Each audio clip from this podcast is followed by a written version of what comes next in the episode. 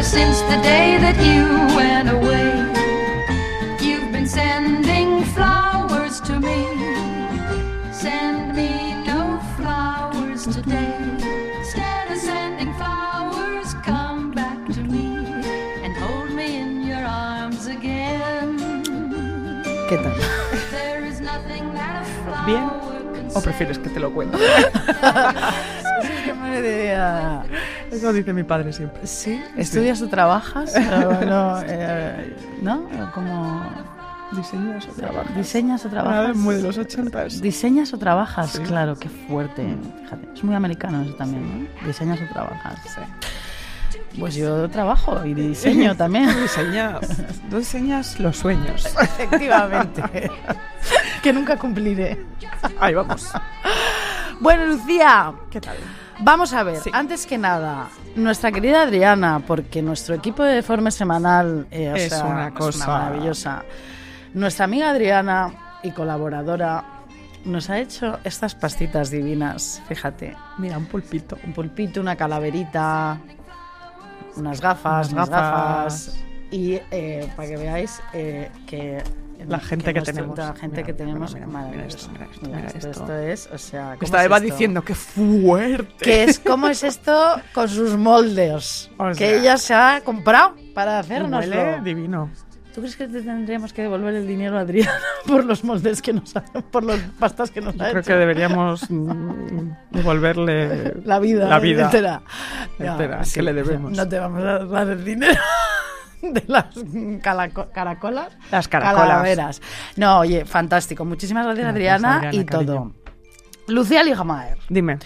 En este deforme semanal, antes de empezar, ah, vamos a hacer una publi que es fantástica y que estoy muy contenta de hacer. Pues sí, maravillosa. Pero de verdad, ¿eh? no me extraña. Bueno, siempre las publis que hacemos están guays. Están geniales. Pero es que Están esta- bien elegidas, además. Efectivamente. Esta, mm, fíjate, me gusta especialmente porque yo vivo en, eh, en filming. Vamos a hablar de filming. Que te- Yo es tu país. Es mi país, es mi patria, ¿no? Como en, en Sí. Martín Achero de... Como que decían lo de mi patria son mis amigos. Sí, Pues mi patria es filming. muy bien. No me son mis amigos. Pues qué suerte tienes. La mía también. O sea, no, pues eh, fija para que veas tú. Bien. Sí. En fin, eh, para mí Filmin es eh, mi app favorita Sí. de mm, artefactos culturales, eh, totalmente. Y es mi meditación nocturna. La gente se pone eh, por la noche algo que le calma, algo que tal. Yo voy allá a Filmin y ya me calmo, me relajo y ya sé que voy a dormir bien porque voy al país de mis sueños. Es totalmente cierto. Eso es así.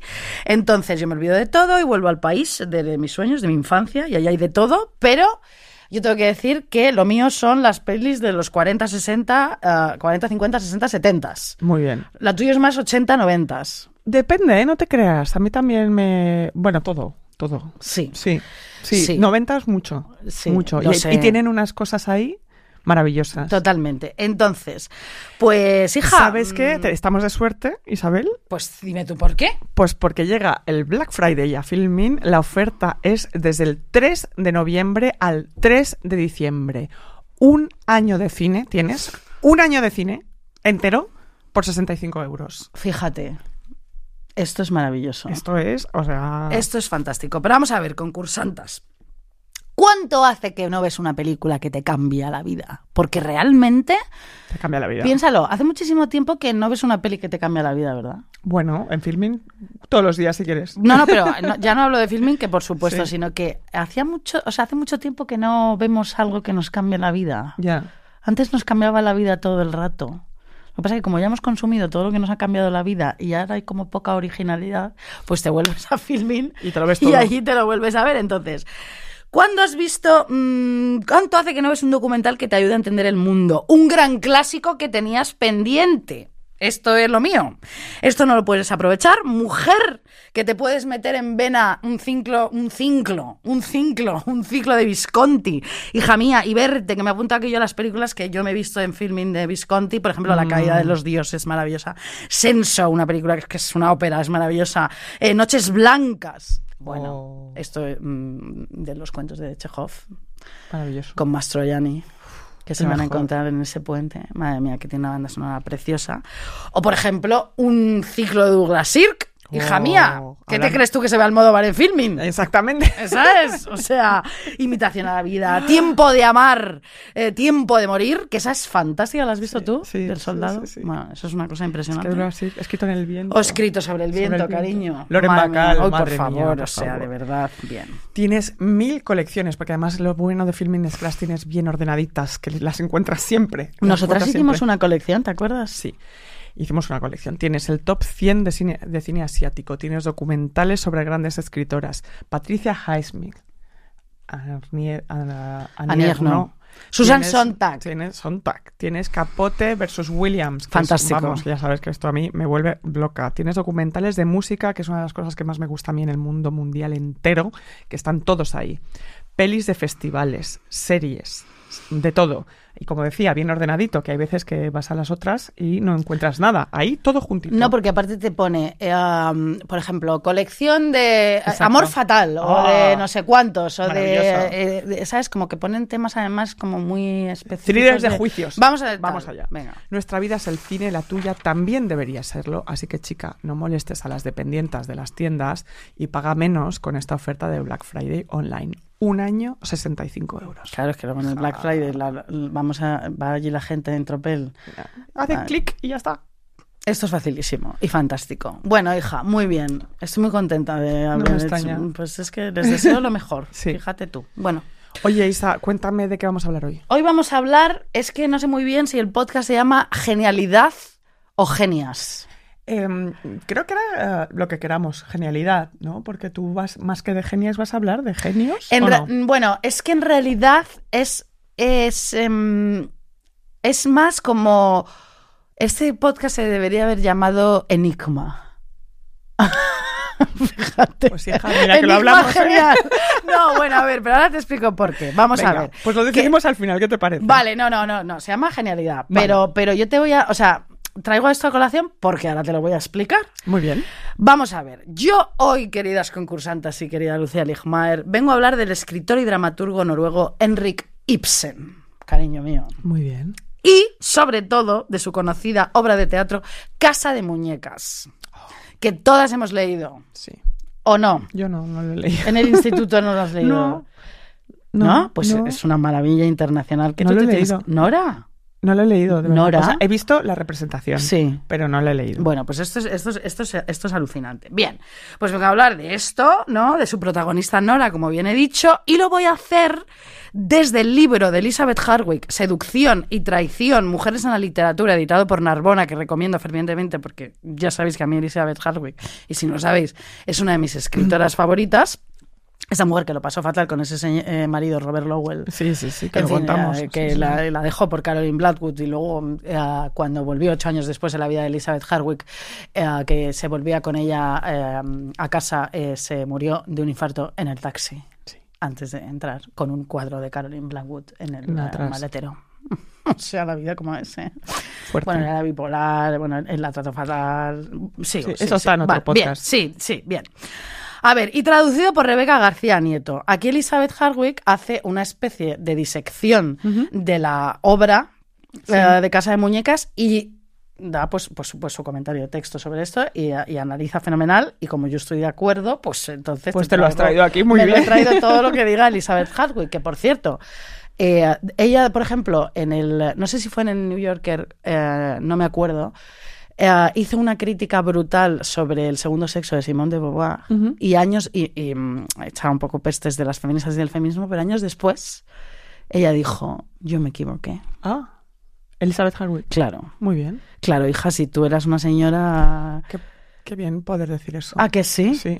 No pasa que nada. No pasa nada. equivocarse. Yo me equivoco tanto, tanto, tanto, tanto. En fin, bien, bueno. Vamos a ver. Vamos a ver. Bien, te cuenta Hardwick en este libro. Ibsen, Enric Ibsen, ¿vale? Tenía la ira. Por eso o sea, a mí toda esta gente eh, absolutamente atormentada me Mm. interesa siempre. Bueno, ¿quién no está atormentado, no? Pero la gente atormentada Hombre, 24-7 me apasiona. Literariamente es fascinante. Bueno, ahora me estoy leyendo los diarios de Alejandra Pizarnik, que ya vendré sobre esto. Mm. No. me- No soy yo pizarniquiana. ¿No? No, nada. La he leído mucho, ¿eh? Pero ya hablaremos. Vale, No, no vale, vale. Sí, sí. Bueno, pues estoy yo muy, me siento muy ide- identificada. Está bien, es una fase, no pasa nada. Es una fase. Hay que pasarla. Hay que pasarla, ¿no? Ya, ya se me pasará. Bien, bueno, vale. Bien, Ibsen, este señor noruego, tenía la ira metida en sus venas, Lucía, acumulada ahí desde una juventud muy amarga y una infancia muy amarga. Una infancia poco agraciada y humillante como un hombre podía soportar. Esta frase está mal escrita. Sí, no, te iba a decir. La- o sea, o sea, eh, tenía una ira de tal y, y- y est- estaba tan humillado por su vida que no lo podía soportar. Ah, muy bien. Muy bien. Más que un hombre podía soportar.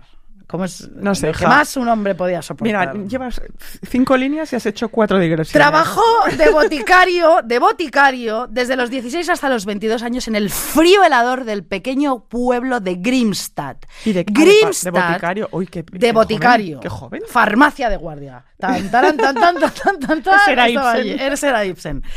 Bien, trabajaba en ese pueblo de Grimstad, que es un nombre muy apropiado porque Mm. Grim significa nefasto y lúgubre y Stad es ciudad, significa ciudad en noruego. Ciudad lúgubre. Ciudad nefasta y lúgubre. Chica, pues. Ya, ya con esto es una declaración de intenciones. Esto te marca la fantástico. vida. Hombre, Oye, claro. Adriana, ¿me puedo comer una galleta?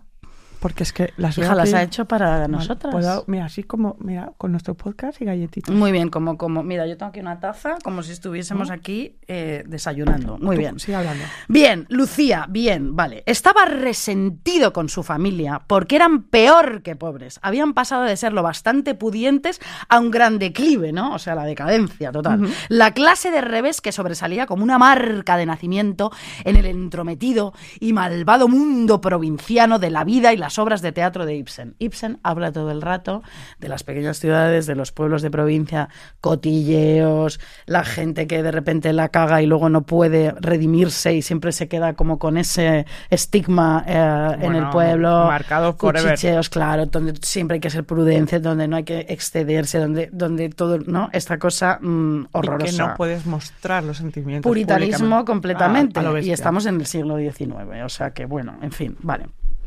Total, vale. Él vivió esto y lo trasladó a sus libros.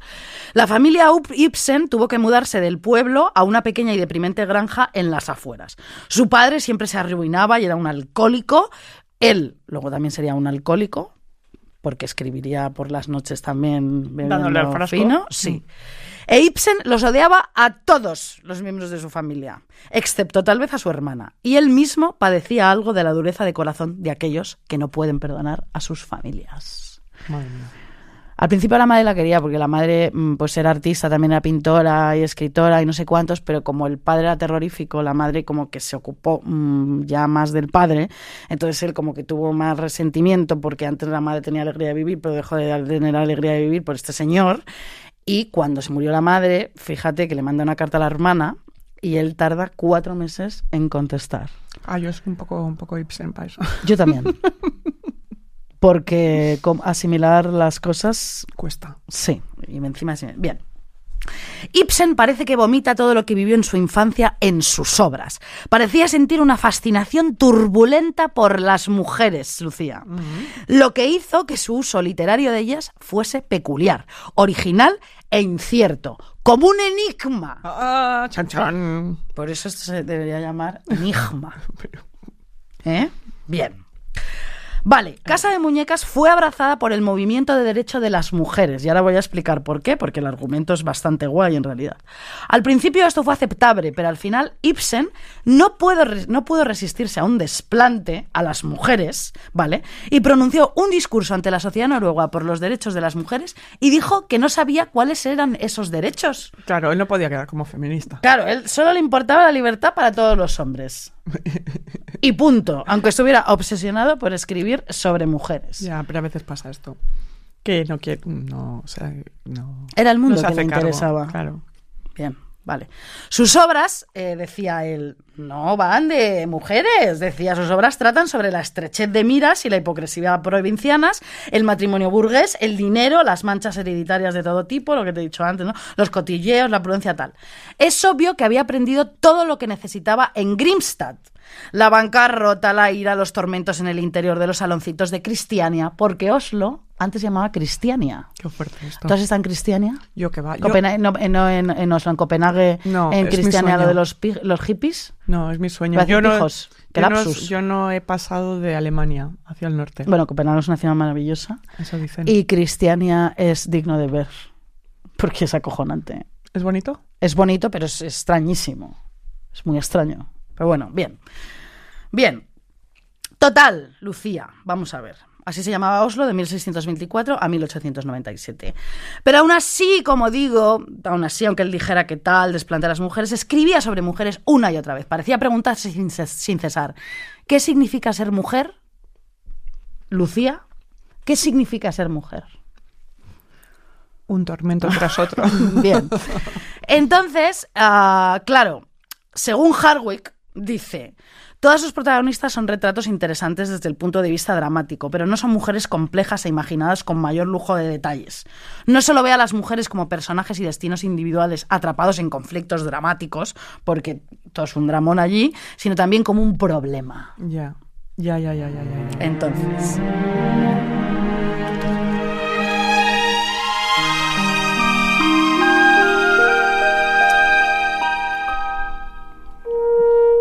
esta canción sabes perfectamente cuál es. Pero te la he puesto así un poco diferente.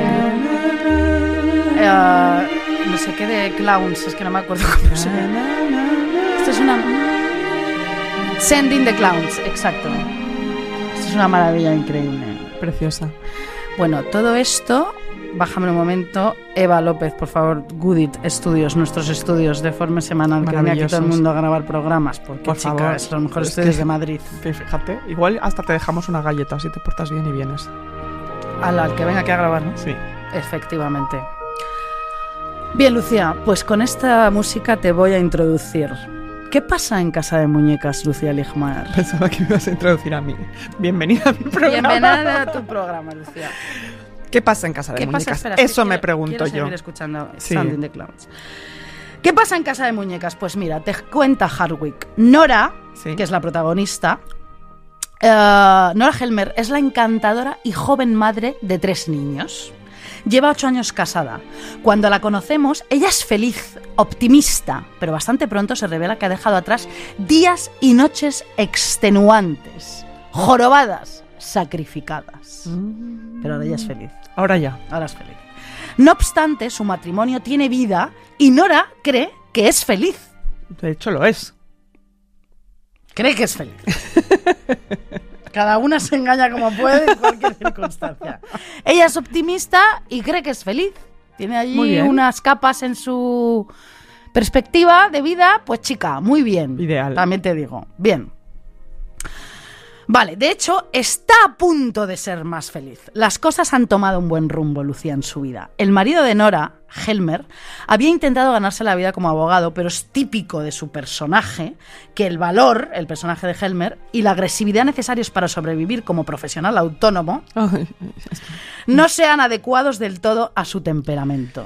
Es que hay que tener mucho temple para ser Hay autónoma. que tener ¿eh? lo que hay que tener, cariño. Mucha- en este país es difícil, ya te lo digo. Y sí. Bueno, y en todos, ¿no? Y saber gestionar un poquitín y Bueno, te- disciplina, etcétera. Bien, bueno, pues, pues chica, no le sale. No le sale. No le sale bien, no le sale bien. Entonces, claro, él tiene un temperamento y una manera de ser que requiere ser eh, un asalariado de un sitio. Sí. Estar en una corporación. A gente que le pasa que necesita un horario de Una 9 oficina. a 5 y ya Sí, está. Sí. Bien, Helmer acaba de ser nombrado director de un banco privado. Ah, Esto, imagínate, es un ascenso en autoestima, en posición social y lo que es mejor, en dinero. Bien. dinero. Es Nochebuena, Lucia, Mm, ¿vale? Un, recare- un, recade- un recadero, cariño, Sí. ha traído el árbol y casi la primera línea de la... De la o sea, en- es Nochebuena, vamos a Sí. no me explico yo bien. Y un recadero ha traído el árbol. Sí. Un árbol de Navidad que ha pedido Nora. Y casi la primera línea de la obra de teatro es... ¿Cuánto es? dice Nora. Nora da al hombre una corona y en su primera exclamación de liberación dice, quédese con el cambio. ah, Claro, van a ser ricos. claro. Vale.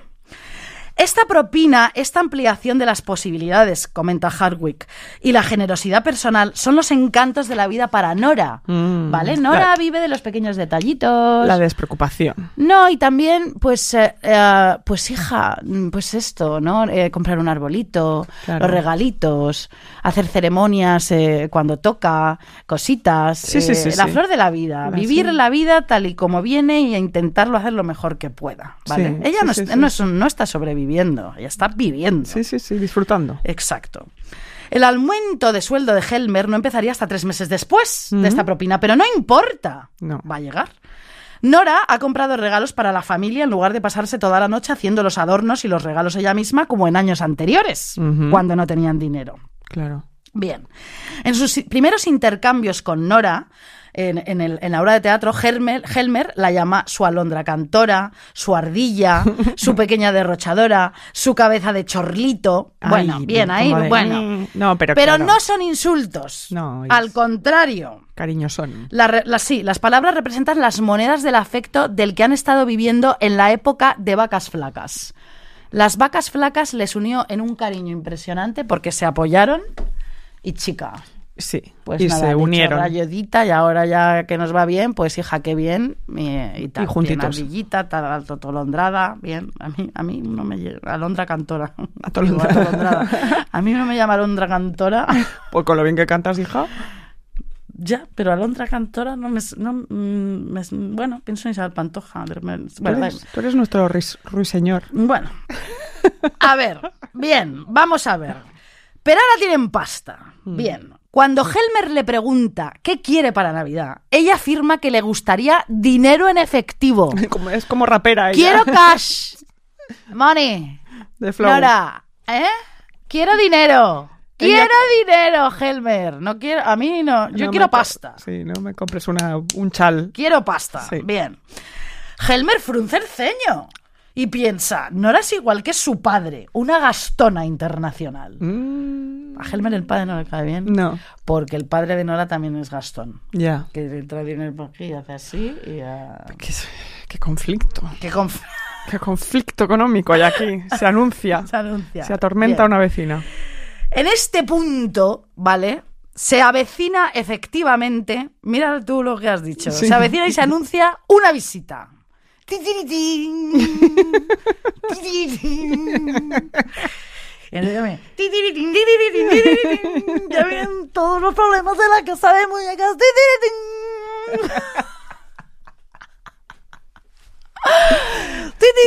Hostia. Vienen los conflictos. Bueno, a ver, entonces. No hagas acentos, te lo pido. No he, dicho, no he hecho acentos. ¿Ah, no? Oye, oye, por favor. Bueno, ¿He vienen los conflictos. acento? ¿He hecho acento? ¿He hecho acento? He dicho, vienen los conflictos. ¿Eso es acento? Sí, hija, sí. ¿De qué? ¿De dónde? Da igual, es no que sé. yo ya de verdad. Ya no puedes Bueno, decir nada. no He dicho, vienen los conflictos. bueno, mira, a ver, por favor. Hay una visita y entonces vienen los conflictos. Chica, a ver, entonces. Ya me he perdido, Lucía. No sé, no me extraña, no hay un punto y aparte. Es que el- el- es de verdad, ¿eh? De verdad, hija. A ver, Lucía, Stop, stop. stop. ¿Quién Vale, es? sí, bien. Vale, vale, vale. ¿Quién es? La visitante en ¿Quién Casa es? de Muñecas es la señora Linde. ¿vale? Ha llegado en Nochebuena. ¿Quién es Linde? Espérate, la señora Linde. Vale. Ha llegado en Nochebuena. Pero en las obras de Ibsen, las visitas en estos pueblos y ciudades provincianas noruegos, de frío helador, donde todo el mundo desconfía de todo el mundo, en estas las obras de Ibsen, las visitas no son bien recibidas. Mm, Enigma. ¿Qué va a pasar aquí? ¿Quién es esta gente? ¿Nos van a pedir dinero? Qui és aquesta gent? ¿Vienen a cotillar a casa? Que truca de matinada. ¿Nos va a contar algo que no tengamos que saber y tal? En fin, bien. Bueno, Mm, ¿Quién es? bien. Soy yo. Nadie tiene mucho que ofrecer allí. El dinero, el amor, la amistad se venden caro, Lucía Ligmaer. Mm. Bueno, La señora Linde ofrece un contraste interesante respecto a Nora. Todo esto, insisto, eh, te lo está contando Elizabeth Sí, Hardwick. sí, sí, sí. Bien, la señora Linde ha llegado al pueblo para buscar un trabajo. El dinero ha hecho lo que ha querido de ella desde su nacimiento. Su padre murió y de forma gradual tuvo que cuidar de su madre y de sus hermanos menores. Se casó al fin, buscando una seguridad mínima, renunciando al amor. Se casó con lo que Sí. no quería. No obstante, la mala suerte la persiguió. Su marido murió, pero no antes de que sus negocios empezaran a tener problemas. La dejó sin pasta y sin siquiera una pena o un anhelo que recordar. Mm. No- se casa la pobre. Porque claro, Una vida de porquería, vamos. de mierda, sí. Y no, y no le deja el dinero y encima no le quiere. Qué horror. Hija, has hecho un mal negocio ahí. Sí, no, no invertiste bien, Linde. Linde, linde. Bien, fue un completo vacío y sin pensión al final. Pero ella sobrevive, Ya. como todas. Bien. La señora Linde es resuelta, aunque algo depresiva. Bueno, Siempre ha trabajado. extraña. Claro. En este punto, Nora empieza a revelar, cuando están, llega ella y ya empiezan Sí. a hablar, ya empieza a revelar la auténtica trama de la obra. Al escuchar los problemas de la señora Linde, los sacrificios de toda su vida, Nora no puede evitar admitir los problemas que ella, la feliz y afortunada joven esposa, ha conocido en realidad. Ajá. Se sincera. Las vacas flacas. Vamos a volver. ¿Qué, qué pasó? ¿Qué pasó ahí? ¿Qué pasó en las vacas flacas? ¿Qué pasó ahí? Es que esto es muy fuerte, lo que pasa aquí. Bien, vamos a ver. Y es que Nora, Lucía, concursantas, Eva y Adriana, Pulpa. pulpa. Eh, eh, mm. Y es que Nora Lucía se ha metido en un buen pollo, en un buen problema. Se ha metido en un lío padre para salvar a su familia en las vacas flacas. Cariño, Cuéntamelo. Claro. A su familia, cuando no tenían pasta y su maridito no tenía una buena posición, ¿vale? Sí. Cuando se casan hace ocho años, Sí. vale, resulta que es que Helmer se pone enfermo. Y encima tampoco puede currar. No tiene Ah. dinero y encima Helmer se pone enfermo. Porque allí en Noruega él siempre estaba como constipado y cogía frío y todo esto. te- Esto te lo cuento muy bien. No se abrigaba bien. Y no, no, no, el- ese mm, clima no le venía bien. Vale. Qué mala suerte, también te Sí. digo. Entonces se pone enfermo, el frío de Noruega, ta, ta, casi lo mata. Bien, así que Nora le dice al marido, nos vamos a ir al sur de, de Europa, nos Sí. vamos a ir a Italia. Bueno, Qué maravilla. claro. A tomar el sol, ¿no? Para que te cures. Tonta, tonta Nora no, hombre, es. que Nora es una disfrutona internacional. Nos vamos allí al, al sur, a Italia, y nos vamos un año entero. ¿Vale? Y entonces le dice Linde, la señora Linde, porque está contando todo, están hablando ellas, dice, qué suerte que tuvierais dinero para gastar, Sí. ¿vale? Dice una señora Linde, sin blanca, Sí. ¿vale? Sí. Pero es que, por supuesto, no tenían ese dinero para No. gastar. No, tenían ese No lo dinero tenían. era la trampa, claro, es que no tenían nada. Nora, cariño, sin decírselo a su marido, que desde luego habría rechazado o se habría opuesto a la idea de lo que va a hacer, había pedido prestado el dinero para irse a Italia un año Mm. al desacreditado prestamista Krogstad. Mm. ¿Vale? Esto nos suena un poco. Este hombre había sido compañero de colegio de Helmer, admirador de la señora Linde, que luego se van a casar en la obra más tarde. Bien, ¿vale?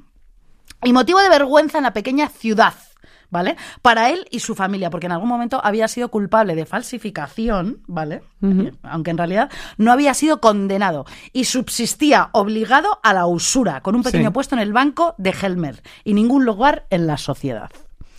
Entonces dice Krostag, yo te presto la pasta, ya verás. Bueno, espérate, que no, es que voy a, voy a seguir mi guion. Sí, sí, sí, Si sí. no, pues ya, cariño. Si mm, no, ya nos vamos al carajo. Al Sí. carajo, Lucía. Bien. Vale, entonces, Nora recurre a Krogstad para sus negociaciones secretas para conseguir el dinero para el año en Italia. Sí. Y entonces ella va y falsifica la firma de su padre moribundo, Mm. Porque las mujeres no podían. ah, Claro, no podían- hacer nada, no no, podían, sacar dinero, no podían tener ellas eh, firmar contratos si su firma no, No podían nada. manejar dinero. No, no eran, no eran eh, Sujetos.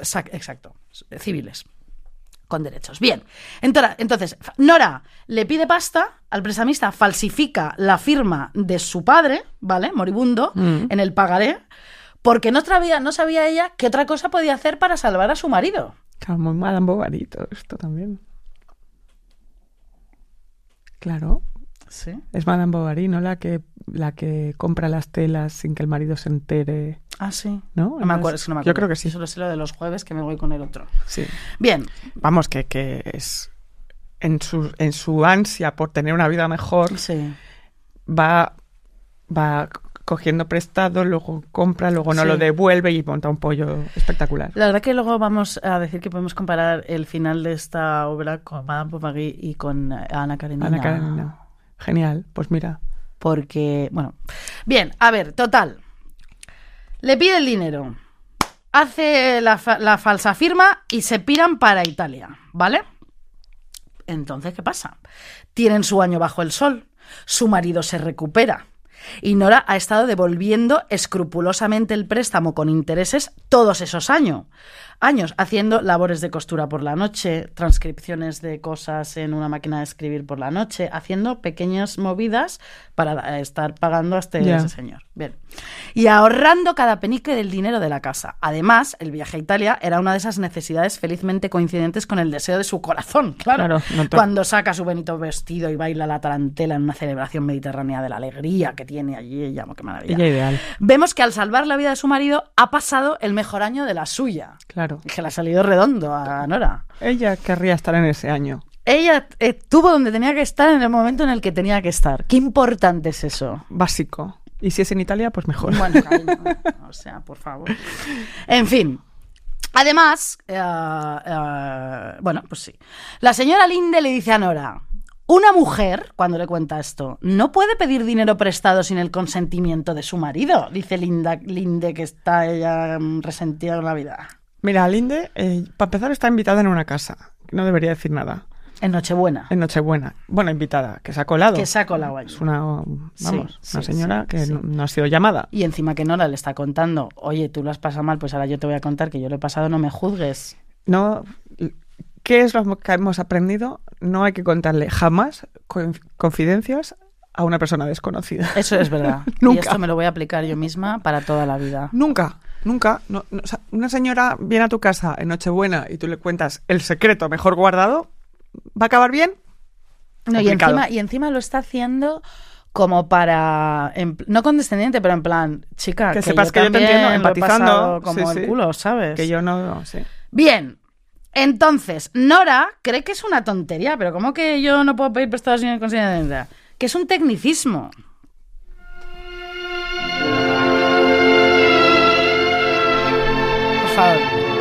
Maravilla. ¿esto qué es, Lucía? ¿Sabes lo que es? Sí. Sí, porque te lo he Porque puesto está aquí. ahí. Ay, qué bonito, por favor. Esto es Nino Rota de la película La Estrada. Qué maravilla. Precioso. Le pega mucho a esta obra de teatro, esta música. Sobre todo es que ese año, ¿no? que acaban de pasar. Ya. Sí. Puedes, este, esto es como Nora, esta música puede sonar en la casa de Nora cuando recuerda ese año, ya claro. en, en, Noruega, en ese pueblo lleno de llenas, que es como claro. describe Ibsen el pueblo. Bueno, bien. Ta, ta, ta, mira, Italia. Sí, sí, sí, Tarantela, ¿no? Pero. Bien, bueno. ¿Qué pasa entonces con Nora y su chanchullo, ¿Qué, cu- Lucía? qué pasa? Nadie entiende el vicio mejor que Ibsen. Nadie lo entiende mejor que Ibsen. Sabe cómo es Krogstad, el prestamista. Krogstad tiene el destino de Nora en sus manos. Claro, puede hacer lo que quiera. El hecho de que casi haya devuelto todo el dinero no le impresiona a No. Krogstad, no. Sabe que ha falsificado la firma de su padre. Mm, Así que, ¿qué hace Krogstad? Que es una rata de cloaca. de cloaca. la chantajea a Nora. ¿vale? Y le dice, ella debe hacer que Helmer, el marido de Nora, lo mantenga en su puesto del banco, concederle esa pizca de respetabilidad, ¿vale? Para que él esté ya como más integrado ya en la sociedad, O sea, que le, claro, que le coloque. pero, pero espérate, que le coloque, efectivamente. Pero, pero claro. Y entonces de repente ese puesto menor no es suficiente. Nunca lo es. Krogstad empieza a soñar. El sueño de un auténtico falsificador. No será un mero cajero, no. Como tal, no. Debe ser la mano derecha de Helmer y pronto convertirse en el mismo director del banco. Es que si cedes a un chantaje, ya estás perdida. Y bueno, luego es que Krostal y la señora Linde eh, se, cas- se van, a, van a estar juntos en la obra de Mm. teatro. Pero bueno, esto no nos interesa. Bien. Vale. Pero espera. Porque es que ahora llega ya el, ah, el tomate El tomate. del asunto en el libro, en la obra de teatro. Helmer, el marido, al final, descubre la verdad sobre el préstamo y la falsificación. Helmer. O sea, se entera del pollo. Vale, tú que no has leído el guion, ¿verdad? No. ¿Qué crees que va a pasar aquí? ¿Qué monta, qué monta en cólera? Porque lo has leído. ¿El qué? No. Monta en cólera. Ah, no, no, no. ¿En serio? No, no, te juro que no. O igual lo he leído inconscientemente, pero no lo no me he dado cuenta. Vale, pues no, vamos a ver. Jamás. De verdad, del suspense siempre hay que mantenerlo. Iba- es que iba a, decir, segundos. iba a decir monta un pollo, pero he dicho, ya hemos dicho pollo antes. Parece esto una granja. Helmer, estoy llena de pelotillas en este jersey, monta en cólera, por Mm. supuesto, y por ninguna, mar- ninguna parte muestra el milagro de la comprensión o de la caballerosidad que Nora había fingido. Pero esperar. a ver si esta mujer le ha salvado la vida. Espérate un momento. Claro. Claro que sí, pero si es que son estos que van Es noruega. con la... No, es- no, es- no, no digas eso, porque... No, O sea... es un señor noruego Oye, del siglo XIX. Vamos a ver, Es lo que noruegos, digo. que luego Un beso para todos los noruegos. que que los Yo quería ir a. Noruega y no me dejasteis. Es verdad. ¿Te acuerdas? Es verdad. Yo no fui. No, no. Yo no fui. Fue otra persona. Ah, no, pensaba que tú no ir. habías ido a Noruega sin No, mí. digo, no, yo no he ido a Noruega sin ti, pero que no, que no era yo. No, No, era yo. fue Raquel, Queríamos ir a- no pasa Raquel, nada. si lo puedes decir. Raquel, hija. Raquel, hija, queríamos ir a Noruega. no, no. Nada, y vaya. Y no nos dijiste nada. ¿Eh? Bueno, sí nos dijiste que no, claro. Bueno, bien, no es porque sea un hombre. eh, no. No, es que te, te voy a decir una cosa. Estos hombres con esa falsa moral. Estos que pretenden, ¿no? Como que son eh, rectos y como que hay que que esta hacer que mujer que se ha jugado la vida. Te ha salvado la te vida. ha salvado la suya, o sea, ha salvado tu vida y se ha jugado su respetabilidad y todo por ti. Ha cometido un delito por tu por tu A bienestar. ella su respetabilidad le da igual. Ella ha apostado por su familia Por y en un momento complicado tal. Entiende, y ya está. Tú lo que no puedes hacer es ir como de recto y maravilloso por la vida y como de papá y como de fantástico y señor eh, moralmente irreprochable, que tu mujer te salve la vida y luego salirle con esta gilipollas. Además, Helmer. Helmer. Que no, has- no puedes ni ser autónomo, cojones. ¿eh? Que no, que, a ver, no has ¿Qué le tenido ahí que tener persona? para ser autónomo, que te ir a un banco, ¿eh? Claro, Capitalista de Noruega de Compró micro, micro, eh, cri- Microlax, no, no, criptomonedas. Criptomonedas y, Eso es lo y- que y le nif- pasó. y neftes, esas neftes. Y ya le salió mal. Pero O sea, bueno, iba pagando ella. Ella pagó mm, con creces, Todo. cosiendo, haciendo reprogra- reprografía, no, traducción simultánea tampoco, no. Esto de Mecanografiando. cosas. Hombre, y cosiendo allí por la noche. Mira, Venga ya. venga. Él monta en cólera y claro, Nora dice, no lo entiendo, Claro. no lo puedo entender. Te he salvado. Claro. Entonces, bien. Él piensa que ella es una pequeña idiota traicionera que en un momento de locura puede echar por tierra todo lo que un hombre ha construido con doloroso esfuerzo. Ya. O sea, su reputación. Ya. Mira, ¿cuántos tíos heteros hemos conocido que les importe más lo que piensen los demás a lo que puedas pensar eh, tú misma Sí, sí, sí. Bueno, cuando han tenido una relación contigo o algo así? muchos, Eso es fuerte, ¿eh? Sí, el, el, el quedar bien con los demás es tremendo. Su reputación, etcétera. Mm. Helmer es esta persona. Helmer es él. Bien. Cuando ve que, que puede que no salga todo a la, li- la- a la luz, cuando ve que puede que no todo salga a la luz, porque al otro le sube el puesto, no sé cuántos, que pueden convivir con ello, la furia de Helmer se aplaca.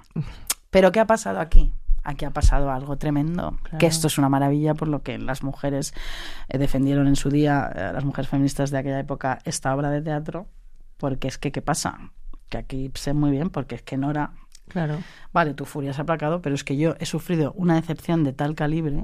Además que se aplaca porque no se sepa, no por, no por el hecho en sí. Con lo cual el hecho le importa Es lo que, cero. es lo que te estoy diciendo. Entonces Nora sufre una decepción impresionante Mm, que la decepción mata el amor. Siempre. Así de claro. Y es una decepción tan, mm, tan absolutamente acongojante que Claro. dicen, mira, no. Y entonces piensa ella, o piensa Harwit, que piensa ella, Helmer no solo es un inepto, sino que es que además también es un cobarde.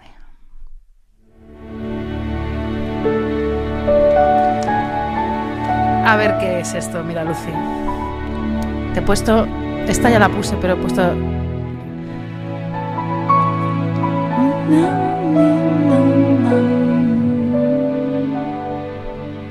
Esto es precioso.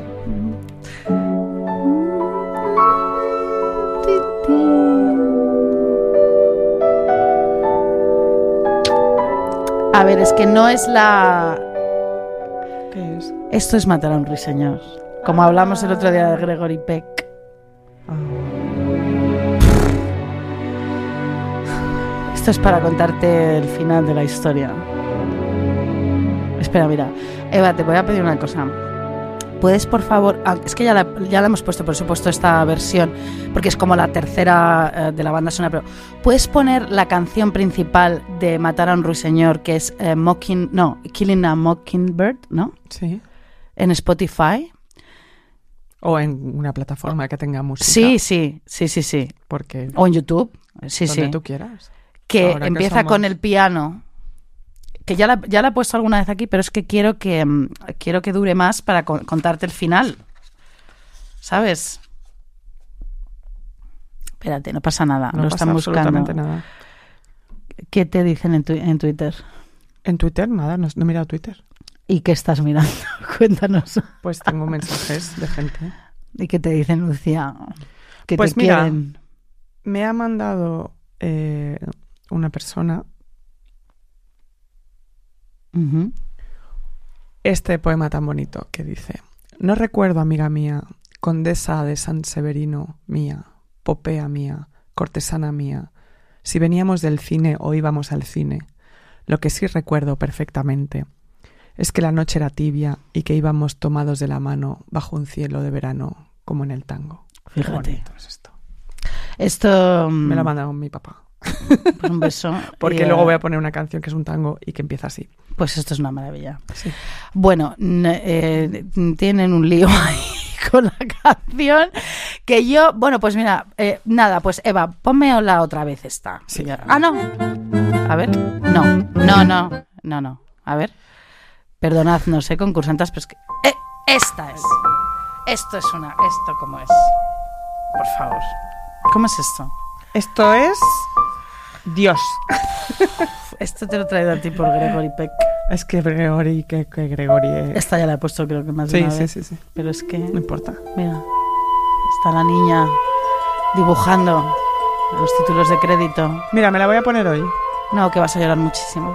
¿Y qué? Llorar es sanísimo. Y ella está ti, ti, ti, ti, ti, ti, ti, ti, ti, Atticus Finch. Oh, mira qué bonito, Dios mío. Cuéntame, por favor, este final que ya no puedo más. Espera, es que ya que saberlo. estoy, estoy pesada, pero es que No, sí. no, a ver, bien. Entonces, Nora está decepcionada. Ojo ahí. De, totalmente Sí, disappointed. Ya no importa lo que piense Helmer o no. Ella está decepcionada por su postura. Entonces, Lucía.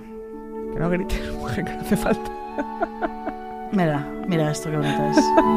Porque es que esto es la libertad. Esto, esto que esto he puesto esto. Mira, ella, Nora, tras la decepción, toma la decisión de dejarle a él y a sus tres hijos, porque cree que se ha estado engañando respecto al matrimonio y a la felicidad. Y ahora debe aprender de qué va la vida en realidad. O sea, le deja. Sí.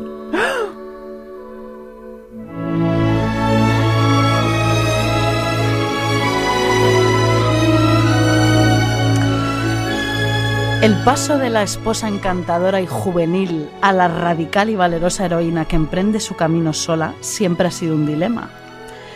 Efectivamente. Parte del problema, dice Hardwick, es que no pensamos, y las actrices y los directores no piensan, que la Nora de los primeros actos, la mujer brillante, con sus hijos, sus regalos, sus apodos, su tendencia al derroche, su placer al pensar en los montones de dinero, puede ser una candidata adecuada para la liberación. muchos directores de, eh, de Claro. una obra no entienden que es la misma persona. Claro. No. A ese papel debería pertenecer por derecho a la señora Linde, ¿no? Deprimida, sin hijos, sin amor y a su solitario y pesado trabajo. Lo cierto es que Nora siempre ha sido libre.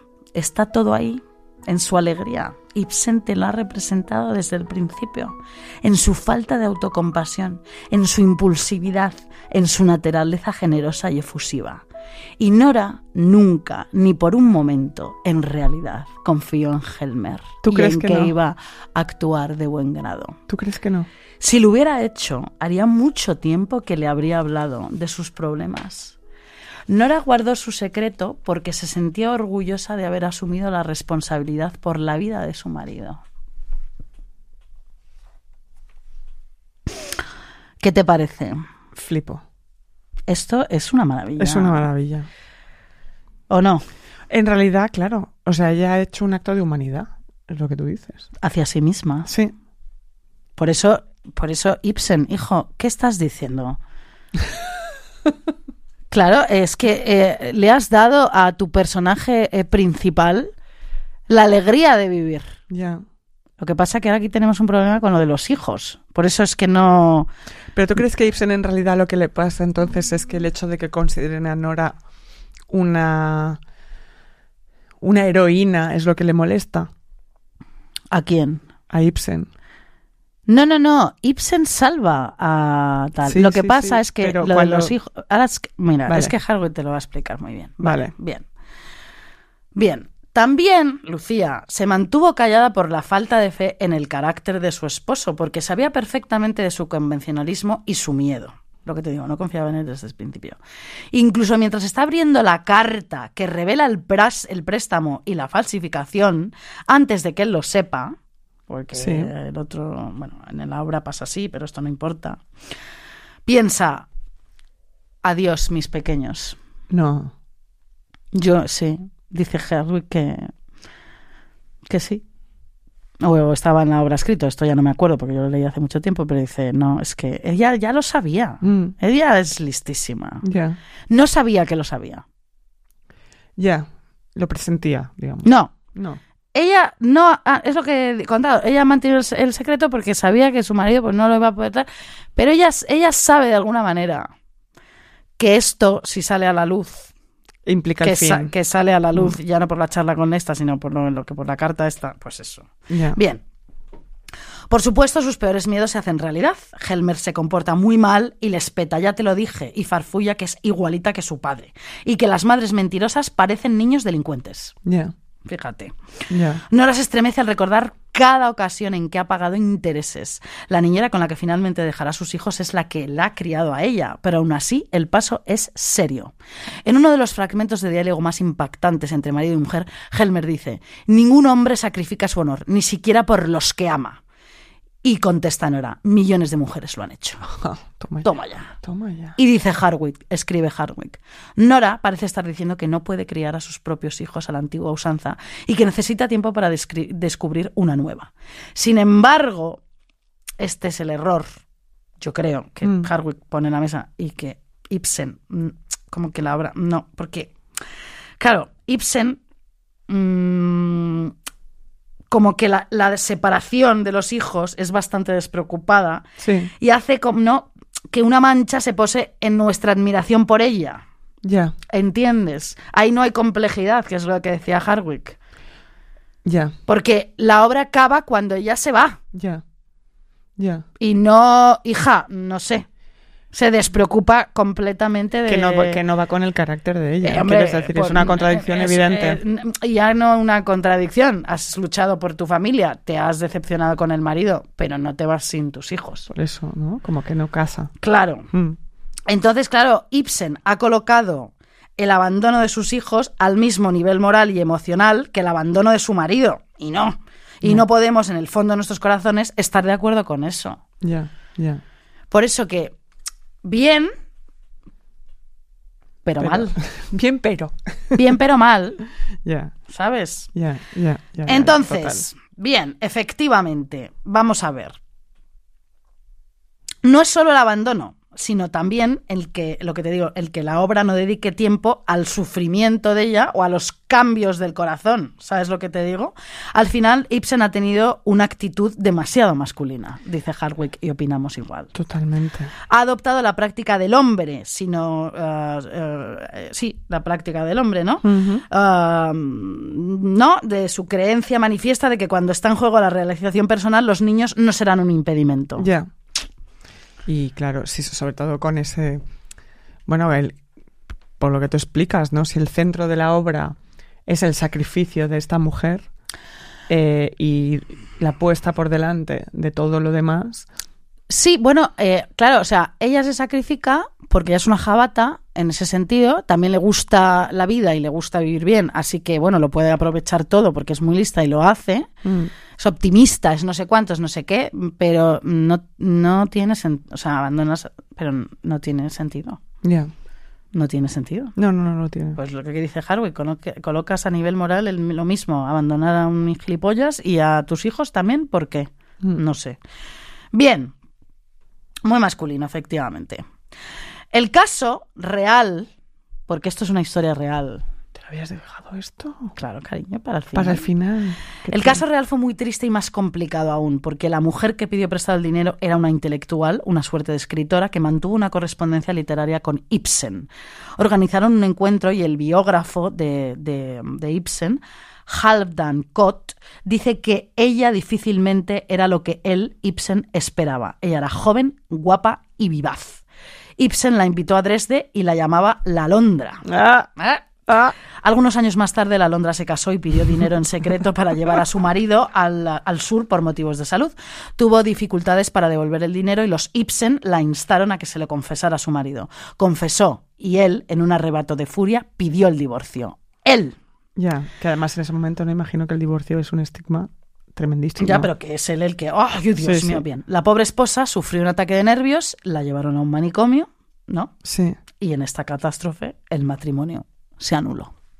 Y acabó en un manicomio.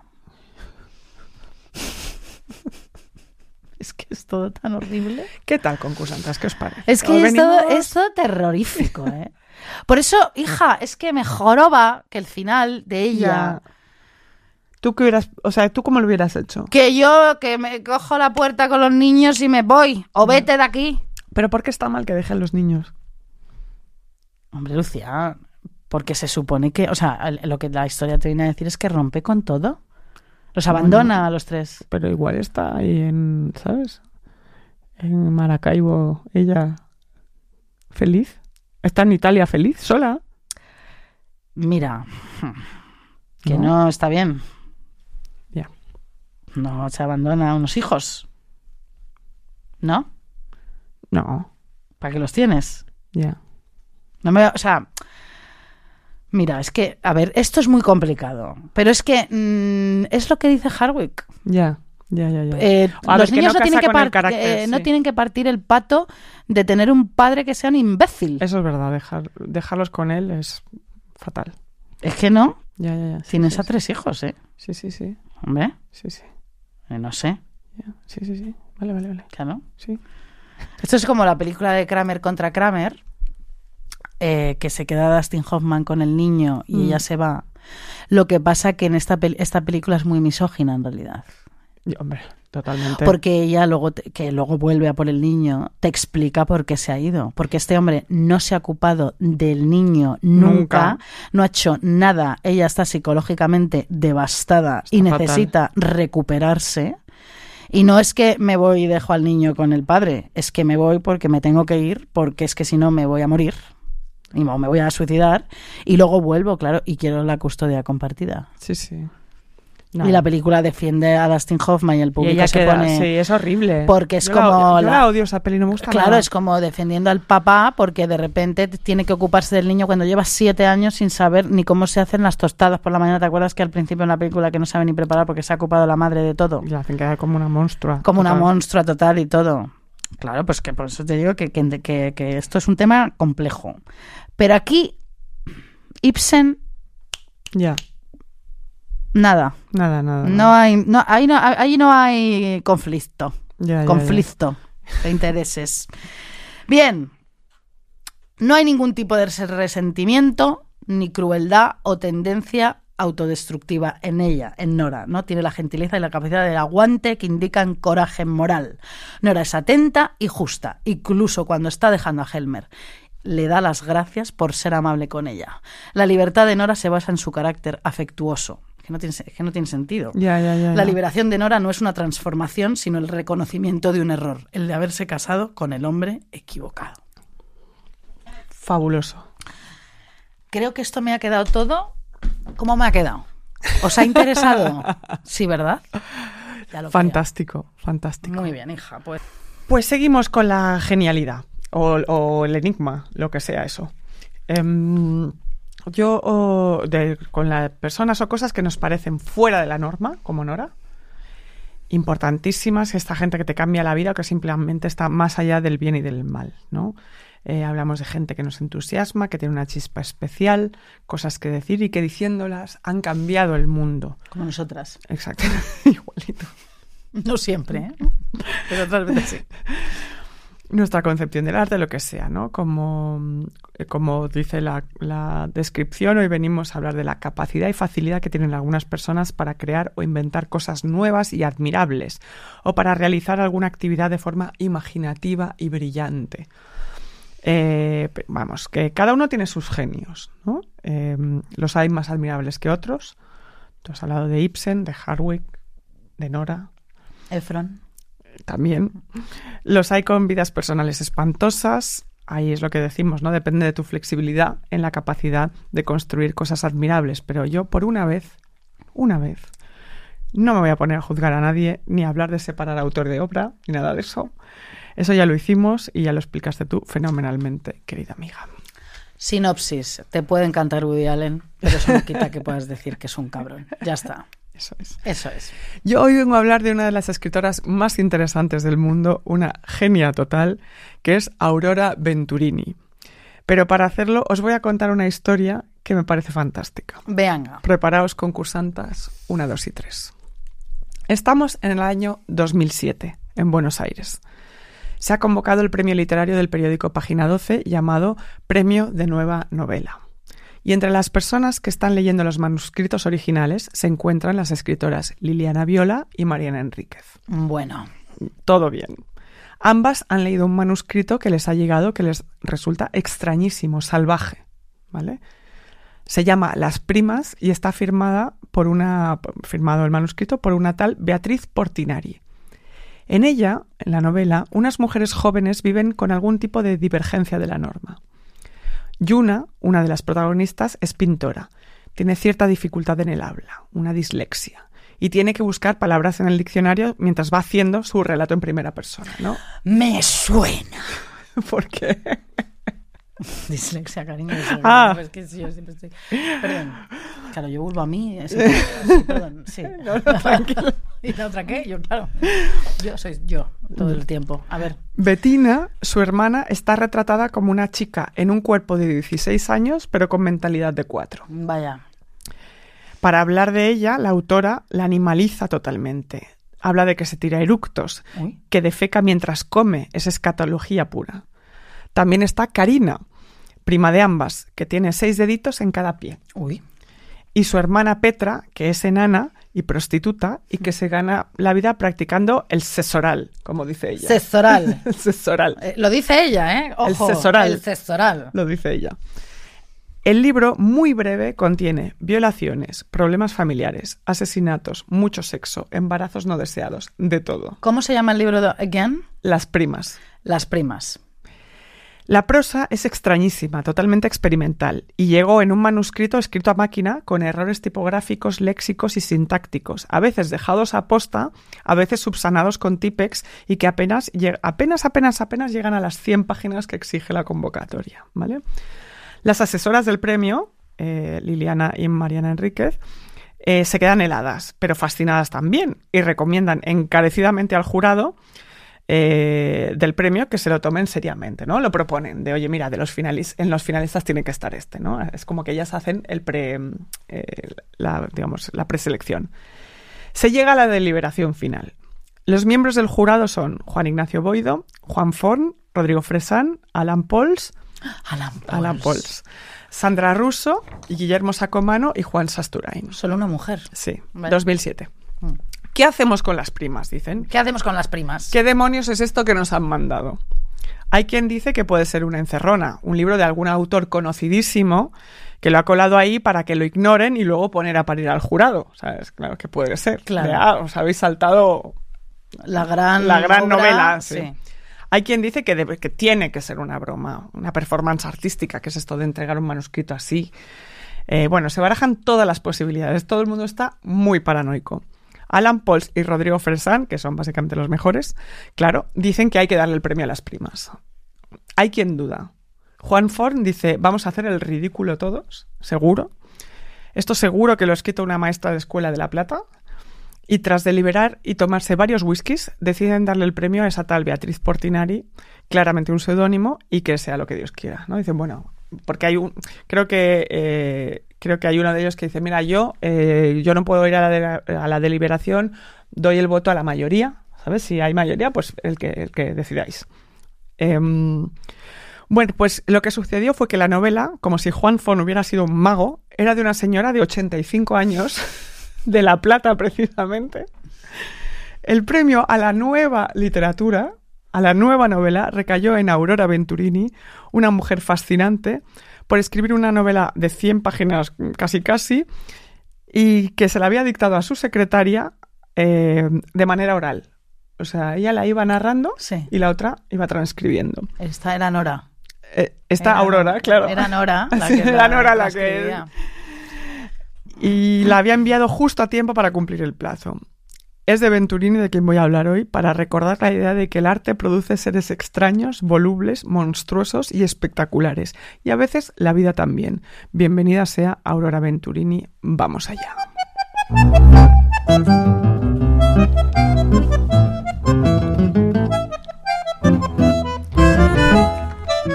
Esta es una canción del bandoneonista Rodolfo Mederos, que es El Caburé, que es Muy bonita y la podemos ir dejando de fondo mientras yo sigo hablando. Para hablar eh, de esta grandísima autora, yo me voy a basar en la biografía de Liliana Viola, eh, Esta no soy yo, editada por Tusquets, que es una maravilla, que es una de las dos que hablábamos antes que, que preseleccionaron a Venturini. Esta no soy yo. Exactamente. No. Eso, es, eso es de Aurora. No, pero es, esta era, esta era, ¿cómo se llamaba la cantante? Esa sí, no, esa no soy yo. No tengo ni idea. Siempre sí, ¿cómo se llama esta? La... Bueno. ¿Cómo? Cecilia. Cecilia. joder, sí. Pues Cecilia. O sea, la canción te va a encantar a ti. Pues nada, esta biografía, aparte, bueno, para empezar, Las Primas es una locura. ¿Tú te la has leído? Sí. Qué maravilla, también me la quiero leer. Es que además, luego lees eh, eh, a Cristina Morales, eh, Ah, lectura fácil, y dices- dices, es que ya estaba ahí. O sea, no, no que, na- o sea, No, no, que, no, que- que Morales sí, es maravillosa, sí, pero sí, quiero decir sí, que, que esto también, Sí, ¿sabes? Sí, sí. Eh, mm, esta biografía es una locura, te ríes, lloras. Bueno, hay que reivindicar algunas biografías como gran género literario. En este caso se trata de una obra de arte de verdad. Liliana Viola fue, eh, vamos, hace un, un texto espectacular porque además la- no solo la conoce a ella, sino que intuye cuando hay algo que, es, se, que se lo ha inventado Venturini, etcétera. Eh, Liliana Viola fue, como he dicho antes, una de las personas que preseleccionaron las primas para el premio, ¿no? Y a la que llamó para avisarle de que estaba preseleccionada, que tenía que ir a la entrega. Mm, La llama por teléfono Liliana. Liliana Aurora Venturini y a una señora que... que 80 años. 85 que atiende y le dice, ah, estás, está preseleccionada, va a tener que... Y ella, pero ¿he ganado o no? Ya, que no se lo puedo decir, eso es ilegal, pero tiene usted que venir. Bueno, pero ¿yo he ganado o no he ganado? Eh, eso es que he ganado seguro, porque los otros deben ser malísimos. y luego le dice, ¿usted es gorda o flaca? ¡Ah! Y Liliana se queda helada y dice, bueno, creo que flaca. Dice, bien, porque a mí la gente que come no me gusta. Fíjate. Yo no como. Ojo con Aurora, gordófoba ya desde el primer minuto. Llena de prejuicios y una personaje que alucinas. Tiene 85 años, Sí, sí, francamente. sí, además en 2007. Pero también es algo más, lo veremos más adelante cuando se sepa que Aurora ha escrito siempre. novelas, poesías, cuentos. En Aurora Venturini, salvo alguna excepción, la comida, el acto de comer y muchas veces la cocina es un espacio de control patriarcal y de contacto físico, cosa que Aurora odia, Odia. ¿sabes? No es solo que ese tema. Aurora es un, es un- en serio, es un personaje que no puedo llegar a, a explicarlo todo, porque es un personaje de repente se fascina con el fútbol, le pregunta por Messi eh, a la otra, escribe a máquina, habla con animales, le pone a, la- a una araña que está en su casa el nombre de Filomena y habla con Filomena, ella charla. Y cuando llama a su hermana Ángela, le dice, boluda, tenés que caminar, no te quedes sentada. Y a los periodistas, no, no, se equivoca, aquí no vive nadie, cuelga, ella hace lo que quiere. Pero a la vez está encantada de haberse hecho famosa, Hombre, ¿sabes? claro, y a la hora. Ya era hora. Poco tiempo después se falla el premio, por supuesto, y va a recogerlo. Saluda a todo el mundo, que parecen, en las fotos es impresionante, porque parecen ellos los alumnos de su graduación Claro. y ella la profesora que Sí. les va a dar un premio a ellos. Está con Alan Pauls, además. sí, ¿no? claro, Uf, claro. Me encanta. Buah, guapísimo. Yo te conté, ¿no? Que me, sí, ya te- que me lo choqué un día. Pues estaba hablando de él y me lo choqué. otra cosa, claro. No, sí, sí, qué maravilla. ojalá. Y, y le, y, le, y que le dijiste... Como en una película, Perdón. me lo, me lo choqué en una librería. Yo estaba hablando con una amiga de Alan Pauls. Hice como una peli de Woody Allen. Me choqué Estabas hablando con, de él de él y me lo choqué en, en Madrid. en Barcelona. Y me quedé ¿Y dónde vive? en Buenos Aires. ¿Y está casado? Sí, y felizmente. Jolín. Nada. Alan, Alan. si nos escuchas y te divorcias, call me. Sí, me too. First me, please. Yo a mí me da igual que la llames a ella first, o sea, no tengo problema. Porque Lucía me, me roba a la gente. Me gana ella. que va, que va. Entonces, em, pues todos parecen saludando a su vieja profesora cuando la premiada es ella, ¿no? Liliana se presenta ahí. Aurora la mira de arriba abajo y le dice, ¿me mentiste? Flaca no sos. Flaca no sos, pero bueno, eh, esto-. Aurora, Aún así, comienza una relación de amistad con cierta distancia que hace que Aurora la acabe nombrando su albacea. Porque Joder. Aurora se da cuenta de que su obra y su vida va a tener una importancia. gracias Entonces, además a Liliana. a Liliana. Entonces dice, tú vas a ser la que vas a... que también es un peso, ¿eh? Vas a recoger todo mi trabajo y, y vamos a... Cuando nos hablemos, lo vas a apuntar todo, porque todo es importante. ¡Guau! Aurora, ¿eh? Es Liliana quien escribe este estupendo libro, ¿no? Aurora Ángela Venturini nace en la ciudad de La Plata en 1922. Años después, cuatro, eh, nacerá su hermana bautizada como Ángela Aurora Venturini. Que esto es un poco fuerte. Sí, pues sí, la verdad. Porque se llaman así igual. Parece ser que, que- que en esa época se, era común que si tenías, eh, bueno, primero en Argentina siempre se han puesto dos nombres o, Sí. o muy seguido, mm, muy común, y entonces que se podían intercambiar a veces los nombres. Esto que parece anecdótico será capital en su vida. Aurora está marcada por la idea del doble. En sus libros los personajes tendrán nombres espejo. Uy. Si una se llama Lía Runa, la otra se llamará Runa Lía. Fíjate. Sí, su idea de la familia es desde su infancia la idea de lo terrible y de lo monstruoso. Nada está bien en la familia. Como explica eh, Juan José Becerra, la monstruosidad patente de las criaturas de Venturini tiene que ver con que son los adultos los que crean la realidad, ¿no? Un mundo indestructible, en el que el mundo de los niños, su mirada y la de los jóvenes está confinada a que sean esclavos económicos, morales y sexuales de los adultos. Fíjate. Los niños son esclavos. Pero ellos, los niños, tienen el poder de mirar o de saber. Es su mirada la que te demuestra la verdad y la realidad. Las órdenes de los adultos deben ser desobedecidas. Aurora, que se definía de niña como un erizo, que no quiere saber nada de nadie, se sube a los árboles, no quiere estar con la gente, es solitaria, solo lee o mira las tacitas de colores que hay en su salón. Odia a la familia, que es puro mandato, ¿no? Ya. odia a la familia y va creciendo. Luego nace la tercera, que es su hermana Ofelia. Y bueno, y así ella va viviendo, viviendo y escribiendo desde muy pequeña. Con 14 años, que esto te va a encantar, en plena década de los años 40, Aurora se enamora. Bueno, finales de los 30, sí, fin- como 10 14 entre 14 y 16. Él le lleva 30 años. Hostias. Sí. Es un exfutbolista y profesor en su escuela. Esto hace que ella sea una fanática del fútbol. Se hizo el carnet, se hizo el carnet de, de, donde, de este donde juega, donde jugaba en el Estudiantes. Yo me hago del Estudiantes. Jolín. Una, bueno, una, una flipada. Eh, profesor en su escuela. No es, no su profesor, pero sí en su mismo colegio. Él, ella le va, le ve pasar, le ve pasar y es un flechazo. Le ve, huele su perfume y se vuelve loca. Le sigue a su casa, le espía. Él está casado y tiene hijos. Aún así, ella es la que le encara. Se gustan. Él le dice, podría ser mi hija, y se mantiene un poco distante. Luego la toma de la cintura y se van juntos. Se hacen amantes. Lo sabe toda la ciudad, que es aún un pueblo grande. Ya. No hay nada peor que eso para una mujer, una jo- chica joven. El padre de ella, de Aurora, monta en cólera. Ella es una prostituta para ellos. Su- la mujer de, de su amante monta en cólera, por supuesto, la esposa. Y aún así, ellos se muestran públicamente y la, dura- la relación dura un buen tiempo. Jolín. Cuando a él le proponen los conservadores que se presente a gobernador, ella inmediatamente rompe la relación, ella estando enamoradísima ¿Por qué? Sabe que debe hacerlo si él tiene intención de tener alguna posibilidad como político. Si no, sería un escándalo. Le duele muchísimo, dice que es como romperse entera, que jamás volverá a amar. Se vuelve peronista del partido contrario por puro despecho y no vuelve a nombrarle nunca más, nunca le nombra. Dos años después de dejarlo, ella es profesora en el colegio donde había sido alumna y él reaparece como profesor. Le dice que retome la relación. Él. Ella niega con la cabeza. En un cuento lo describe. Él le ofreció un cigarrillo y ella le dice no, he dejado de fumar y se va a dar su clase, sin mirar atrás. Nunca más se vuelven a ver. Ay.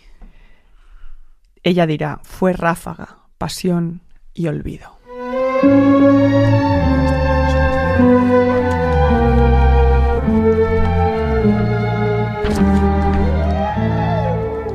Callejón, Oh, callejón, lejano, lejano.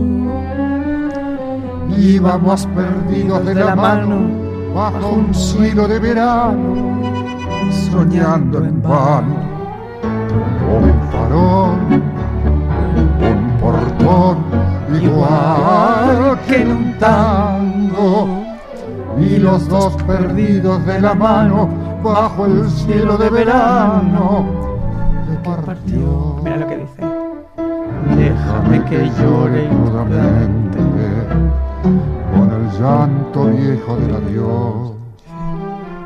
A donde el callejón se pierde, broto ese yuyo verde del Perdón. perdón. El perdón. Ella le perdonó, claro. Déjame que llore y te recuerde trenzas que me anudan al portón. De tu país ya no se vuelve ni con el yuyo verde del perdón. fíjate. precioso. Yuyo Pues verde. total, ¿Dónde estás? ¿Dónde estás? ¿Dónde estás? ¿Dónde estás? ¿A dónde te has ido? ¿A dónde te has ido? Preciosa canción. ¿Dónde están las plumas de mi nido? La emoción de haber vivido. En fin, Y aquel cariño. y aquel cariño que se fue, ya está. Mm. Aurora se casará dos veces. Y por sus convicciones políticas es muy, muy amiga de Evita Perón. Parece Bueno, ser que, en pues- el, sí, que en el lecho de muerte de Evita ella le contaba chistes verdes. En serio. Sí, para hacerle reír, para que tengas una idea. Ella debe exiliarse a Francia en la década de los 50. Como cuenta Mariana Enríquez, fiel, fiel, fiel admiradora de su obra y nosotras de todas ellas. bueno, yo es que a partir de ahora vamos. Vamos, es que te va a encantar. Se, se hace amiga de Violette Leduc, a- autora editada por Camille y celebrada por Sartre y Simone de Beauvoir. Todos, o sea, Aurora conoce a todos, se pasaba las noches bohemias con ellos y con la cantante Juliette Greco. Qué se bien. convierte en traductora de La Tremont, de Ducasse y del poeta vagabundo eh, François Villon, a quien le dedicó también el ensayo Raíz de Iracundia Vida y Pasión del Julgar, del Julgar de Francia, también qué titulito. Es muy argentino. Sí, sí, total Todo, ¿no? todo. Casada dos veces, como os decía, una con un juez de derechas. O sea, dijo, yo me casé con un juez de derechas, ni siquiera lo nombra tampoco. Y otra, eh, más recientemente, con el historiador revisionista y peronista Fermín Chávez. Dice, aunque ella dice, yo no sirvo para el matrimonio. No sé hacer nada, no cocino, no limpio, no quiero hijos. Soy difícil. Bueno, ¿Sabes que fue una de las primeras mujeres en Argentina en hacerse un lifting en los años 60? Y de- en decirlo. Es como ella iba a su bola. Durante años, Aurora vive en Francia y después en Italia, donde escribe en un palazzo en ruinas. ¿Te imaginas que fuera el palazzo inacabado? Oye, por es que sabía que te iba a encantar Aurora. Escucha una cosa, yo te conté que cuando estuve en Venecia en el, en el, en el Guggenheim, en la casa de Peggy, Mm. eh, todo estaba lleno de concursantas ah, españolas que estaban haciendo allí, estaban de prácticas. Ay, qué bonito. sí. Y que cuando yo entré, eh, bueno, mm, Te hicieron la ola. Me hicieron la ola y Tendrían que fue haber puesto, maravilloso. haberte puesto una placa ahí. ti. Y fue maravilloso porque me quedé alucinada. Claro, es que no me extraña. Había tres o cuatro concursantes ahí trabajando, bueno, los, las, las entradas, luego cuando entramos, bueno, claro, fui a la tumba, Ya, le ya, hice ya. así, por supuestísimo, a la señora a la que re- estaba la tumba de los perritos De al lado, Mm. incinerados, y, la, y luego ella. Maravilla. Es fuerte, ¿eh? Sí, sí, sí, pues mira. Es muy, fue muy emocionante. No me extraña, no me extraña. Donde había vivido Luisa Casati, que contamos la historia. Bueno, es que eso donde había vivido fue. ya Pe- Peggy Guggenheim, todo ese historión. O sea, fue muy emocionante. Me alegro mucho. Ujú. Pues mira, eh, Aurora se va a un palazzo. Claro, Escribe es que también- no me extraña, es, es que... que- Vamos a ver. Como ella misma dice, ella escapó eh, de Argentina tras ser metida en la cárcel por opositora y en la cárcel ninguna mujer salía al patio a pasearlo porque tenían miedo de que los guardianes las violaran. Los guardianes y que también había cárceles mixtas, entonces Sí. de que los otros presos las violaran. Yo sí paseaba porque les decía, si querés te la chupo y después te la arranco Ah, con muy los bien, dientes. muy bien, claro. Pues eso está muy bien. Y así la dejaban en paz. Pues sí. aunque le destrozaron los pies a golpes, a golpes de fusil. Después, ella dice, fue peor. En los 50, cuando yo me fui, te tiraban a la cárcel. En los 70, te tiraban al mar.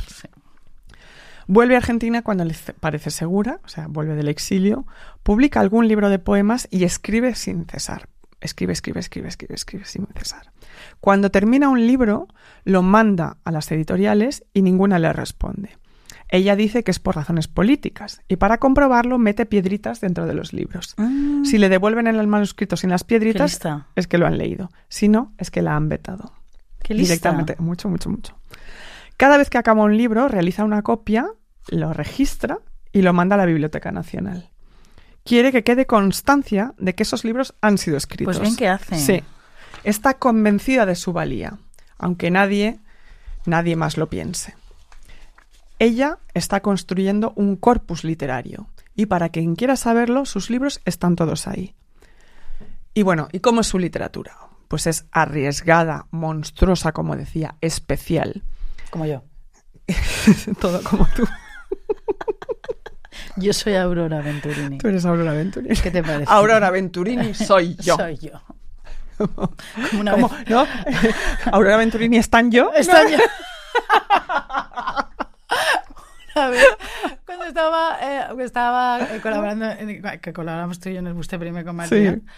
una señora vino a hablar de Única Zurn. muy Ah, seria bueno, muy de, de- de- de que- esa señora que se cree, si Y es entonces nuestra. dije yo, dije yo, de repente me preguntó Mark y dije, bueno, es que Única Zurn soy yo. Y entonces se quedó la señora como loca, en Además, plan... es nuestra. no, y digo, di- yo, El hombre y yo jazmín. pensando, ya la estoy liando y ya está en plan tal. Lo que pasa que luego ya me puse a hablar de, de Zelda eh, Fitzgerald y de Sí. un montón de mujeres eh, con, Y te perdonó. con problemas. eh, sí, entonces ya dijo, hombre, está, está loca, pero lista. Pero, pero sí está claro, hija. si es que estamos aquí todas, somos unas listas estupendas. Bueno, tiene el horror de los espacios claustrofóbicos de Silvina Ocampo, que es que yo creo que realmente tienen algo muy parecido. La misma crueldad, la misma genialidad. Hay mundos enfermos, deformidades, injusticias, poco final feliz. De forma semanal. Sí, exactamente. Pero hay muchísima vida, ferocidad, vitalismo, energía, está todo ahí. De forma semanal. Sí. Quizás por eso desprecia a los que no se esfuerzan. Esto es, esto es una anécdota que te va a encantar. Yo ayer la leía y me reía sola, te lo juro. Creo que se lo llamé a Cristina Fallaras y, le, le- conté lo que te voy a contar ahora y, se, y llorábamos las dos de risa. Dice, Dice, estos que se creen que, no- que todo es fácil, ella odia a los diletantes, los falsos, los que siguen las modas, los cursis, los que fingen, los lisonjeros, los pelotas. Y sobre todo, se ríe de los que tienen éxito sin merecerlo. Bueno, es que somos nosotras, estas personas. eh, eh, Aurora, Aurora Venturini. Aurora Ángela Venturini. Primero están las que ella llama las pseudoescritoras. Hombre, es que.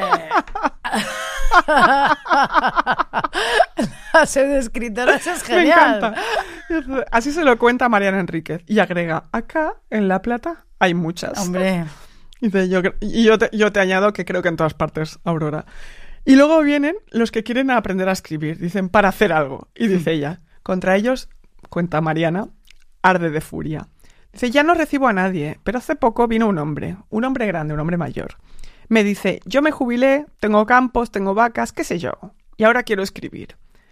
Ah, ¿se está tomando usted un recreo, un descanso? Le dije.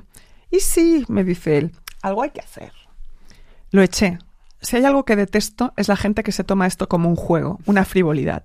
Se, que, se creen que escribir es una pavada, una tontería, que es para pasar el rato, que somos unos vagos, cuando en realidad escribir es un sacrificio. Y los escritores, para colmo, somos todos pobres, bueno, la mayoría, porque no nos pagan. Ah, cómo lo eché a ese hijo de puta. Fue fantástico. y con esto. No somos Aurora Venturini. No me digas que no es genial. Es genial, o sea. ¿Cómo eché ese hijo de puta? Fue fantástico. Muy Lo bien. recuerda ella con un placer que yo he querido aquí traer a Aurora Venturini a su biografía, por supuesto a las primas, pero eh, esta no soy yo, que es realmente una obra preciosa, publicada por Tusquets. Argentina creo que se puede conseguir en todas partes.